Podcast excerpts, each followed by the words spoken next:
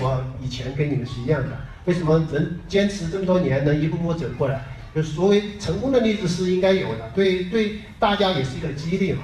其实你们如果现在你们的基础其实比我们以前的起点都好。现在学股票的，我看做短线的人的年龄也比我们也也比我们年轻。因为我我做短线的时候是三十岁才开始学，其实已经很晚了。现在有很多我看做做短线的，其实很年轻。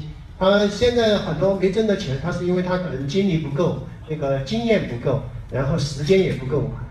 嗯，一般你如果技术过关的话，一轮牛市下来，一般五倍十倍你是能挣的。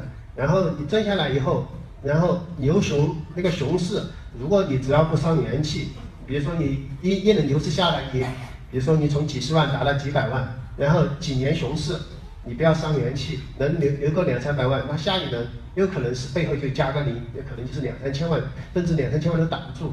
那就其实做短线就是我就是这样一直发展过来的。我我大家来听我讲，其实我我觉得他也不是愿意听我讲什么技术啊、什么技巧啊，其实更多的是看我们就是说，呃，股市这种先行者，所谓一个榜样嘛。